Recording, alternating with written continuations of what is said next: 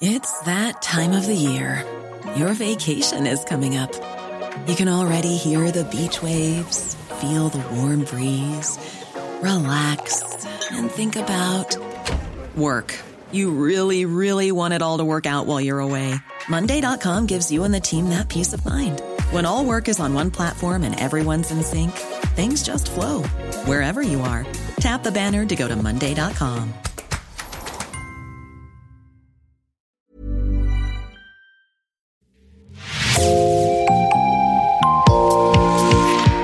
Bonjour et bienvenue dans l'actu dans la poche, le podcast quotidien d'actualité du Grand Sud-Ouest, signé Podcasting.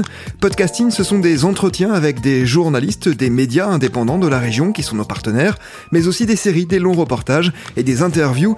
Je m'appelle Jean Berthelot de Lagleté et l'épisode du jour vous est présenté par Myrène Garay Coechea de l'équipe Podcasting. Aujourd'hui, Podcasting revient sur les terres de Sainte-Soline, à 50 km au sud de Poitiers. Ce village de 300 habitants a été le théâtre d'affrontements violents entre des milliers de manifestants et les forces de l'ordre. L'article s'intitule Méga bassine de Sainte-Soline. Si on gagne ici, on arrêtera les autres projets. Il a été publié le 31 octobre par le média Vert. Marius Mathie, vous en êtes l'auteur. Bonjour. Bonjour Myrène.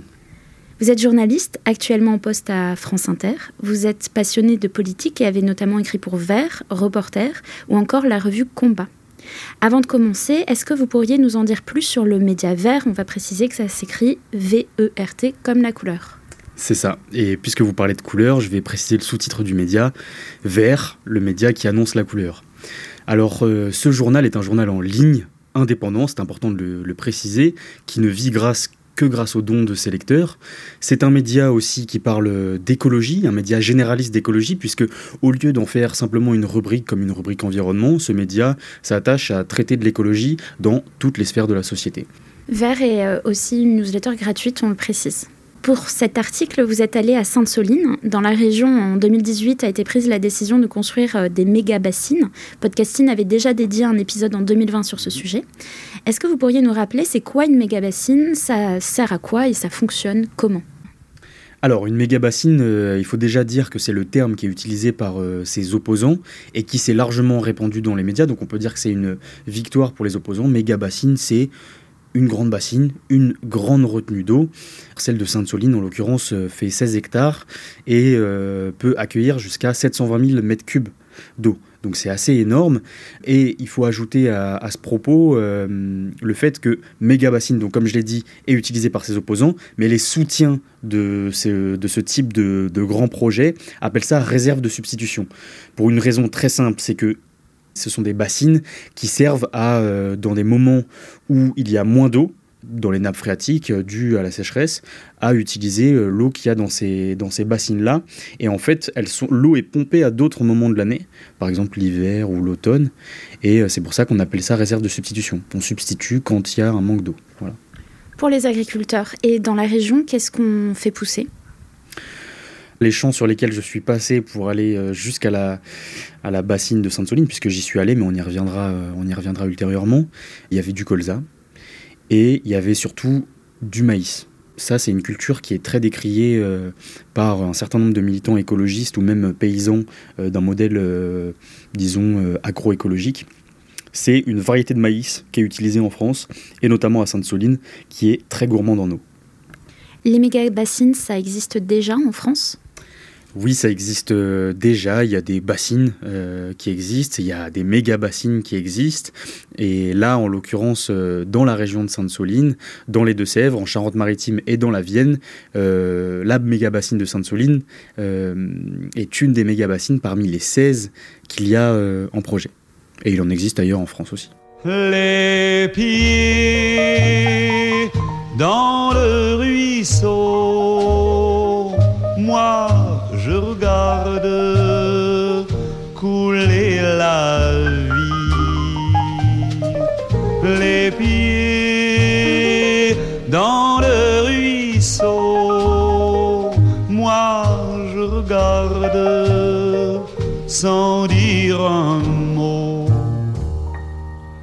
Les gentils poissons me content leur vie en faisant des ronds sur l'onde jolie et moi je réponds en gravant dans l'eau des mots, jolis mots, mots de ma façon. À Sainte-Soline, Marius, quand vous y êtes allé, un homme a décidé d'accueillir plusieurs milliers de manifestants sur ces terres, dont vous. Qui est-ce? Cet homme est un agriculteur, un irrigant repenti, comme il aime à s'appeler, euh, puisque euh, il faisait partie des exploitants agricoles qui auraient bénéficié de cette méga bassine de Sainte-Soline et euh, de l'irrigation qui en aurait découlé. Cet homme, c'est Philippe Béguin. Il nous a accueillis sur un champ qu'il n'utilisait pas et que les manifestants seront censés quitter à partir du 19 mai, puisque ce sera le retour de l'outard de Canepetière, un oiseau protégé. Nous sommes sur une zone Natura 2000, euh, y compris la, la méga bassine de Sainte-Soline. Euh, voilà, donc pour l'instant, il y a toujours des manifestants euh, sur les terres de Philippe Béguin. À quoi ressemblait ce camp de protestation? Qui était présent? Des jeunes de mon âge, on va dire, de 23 ans, de 25, de 30, euh, des beaucoup plus vieux, des gens retraités euh, de 60, 70 ans, voire plus, des euh, quadragénaires euh, reconvertis professionnellement ou, euh, ou alors euh, qui sont venus pour le week-end. Et puis il y avait aussi des tout petits. Moi j'ai personnellement euh, interrogé, on retrouve dans mon article euh, Maya et Sam, qui ne sont pas ensemble, mais qui sont venus chacun avec euh, leur nourrisson, de quelques mois seulement. Euh, ce camp, il ressemble euh, à une vraie mini-société. Il y a un accueil, un parking, un campement, une tente euh, avec une scène pour les discours, les conférences de presse, des événements musicaux, une cantine solidaire à prix libre, avec une véritable organisation, disons, taylorienne presque, euh, où euh, chacun euh, joue un rôle, des toilettes sèches, une tente logistique avec groupe électrogène et surtout, pièce maîtresse du dispositif, sans laquelle cette, ce, ce week-end de mobilisation n'aurait pas été une réussite, c'est la tente communication, relation presse. 7000 personnes étaient présentes selon les organisateurs, beaucoup moins selon les autorités publiques. Pourquoi ces personnes sont venues manifester à Sainte-Soline? Les personnes que j'ai rencontrées euh, sont venues euh, manifester contre un projet qu'elles estiment euh, symbolique du modèle euh, agro-industriel, un modèle qui s'accapare l'eau pour une minorité, 12 exploitants agricoles en l'occurrence, un modèle qui artificialise les terres, puisqu'on va construire en l'occurrence pour cette méga bassine sur 16 hectares, et euh, un modèle, euh, un dispositif qui ne remet pas en question, comme j'ai dit, le modèle agricole en vigueur. Et alors ces manifestants, en plus de s'opposer à ce projet, ils viennent surtout proposer une alternative, une agriculture paysanne, de l'agroécologie, euh, la fin d'un système euh, d'appropriation des ressources naturelles. Voilà ce qui les amène à venir. Et puis il faut aussi dire que euh, un certain nombre de manifestants sont venus parce qu'il y avait plus de 150 organisations, environ 150 organisations qui appelaient à cette mobilisation, des syndicats, des partis politiques, des organisations citoyennes. Le samedi, les manifestants tentent de rentrer dans le chantier. Est-ce que vous pourriez nous raconter Vous étiez avec eux? J'étais effectivement dans le cortège euh, qui s'est introduit euh, dans le chantier. Il faut savoir, avant de revenir sur cette euh, incursion, qu'il y avait trois cortèges de trois couleurs différentes. Un cortège central qui comprenait notamment les personnalités politiques qui étaient présentes. Je pense au député Loïc Prudhomme, à la députée Elisa Belloco, euh, donc des partis La France Insoumise et Europe Écologie Les Verts. Et puis moi, j'étais dans le cortège rouge. celui qui est allé le plus vite, qui a dépassé les forces de l'ordre. On a eu euh, affaire à plusieurs barrages euh, des gendarmes euh, sur la route, gaz lacrymogène, tirs de LBD, grenades de désencerclement, jusqu'au chantier. Et puis ce cortège a fini par franchir les grilles en les mettant par terre, tout simplement, toujours au contact de la police, avec certaines interpellations, beaucoup de violence de la part des forces de l'ordre. Et il faut le dire, dans le, premier barrage des gendarmes qui a été passé, les gendarmes ont tiré sans sommation ils ont fait feu avec des grenades lacrymogènes euh, en premier, euh, voilà, et puis après il y a eu des échanges euh, de coups, on va dire, des deux côtés. Ce chantier, on y est resté une dizaine de minutes, on a très vite été délogé par les gendarmes mobiles.